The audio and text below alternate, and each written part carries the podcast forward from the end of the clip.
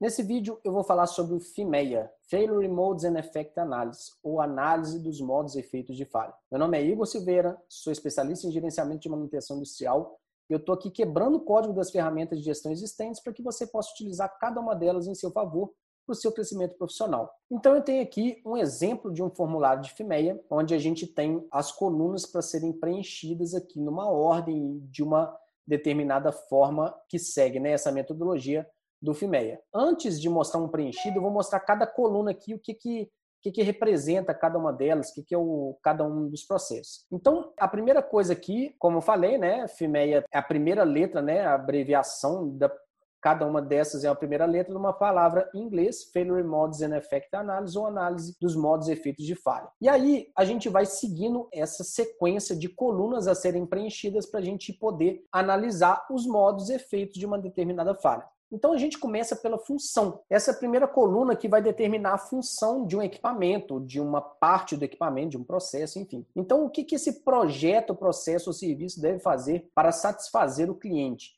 Então, por exemplo, se eu tenho uma, um tanque de água com uma resistência que tem que aquecer essa água, um sensor para controlar essa temperatura, ligado tudo a um PLC, a uma fonte de energia, enfim. Se eu tenho todo esse processo aqui, qual que são as minhas funções, né? Então, eu posso separar aqui. Vou analisar a fonte, vou analisar o controlador, vou analisar a resistência, assim por diante. Então, por exemplo, da resistência, qual que seria a função da resistência? Então, aqui, ó, aquecer 2 mil litros de água do tanque a temperatura máxima de 50 graus e mínima de 45 graus em um tempo de aquecimento de uma hora. Essa é a função da minha resistência.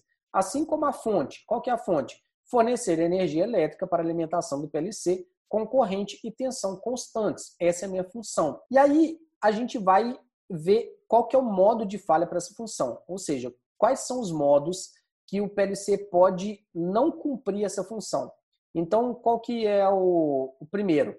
Não fornecer energia elétrica ao PLC, né? Básico. Fornecer energia elétrica ao PLC com variações de tensão. Fornecer energia elétrica ao PLC com variações de corrente.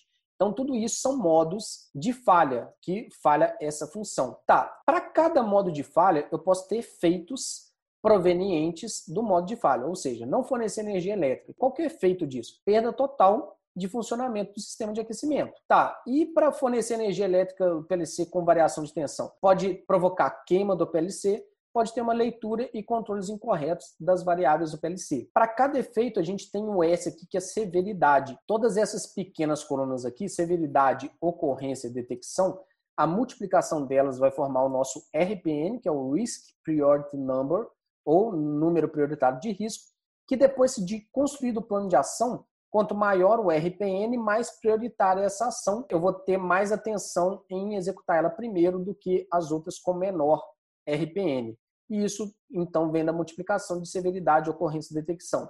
A severidade está ligada diretamente ao efeito, a ocorrência ligada diretamente à causa e a detecção ligada diretamente ao controle.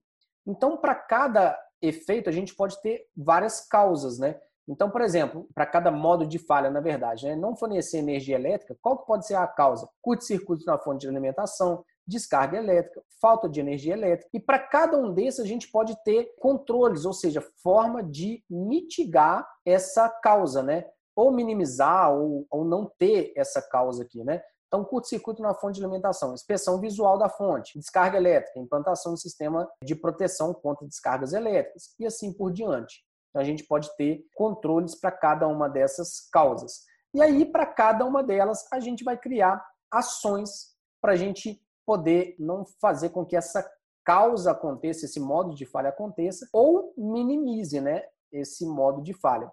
E aí sim, o, o, a ação propriamente dita, esse plano de ação, que é o resultado final do estudo de FIMEA. Sendo que é importante a gente, muito importante a gente ter essa coluna aqui de status, né?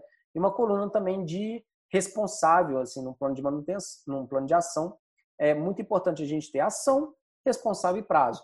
E aí o Risk Priority Number, o RPN, que vai nos direcionar para a gente poder ter maior ou menor atenção àquela determinada ação, tá? E aí a gente vai executar ela primeiro ou executar ela depois, enfim. E aí a gente pode separar em vários FIMEAs, né? aqui um para fonte, um para o PLC, uma para o cabo de energia e assim por diante.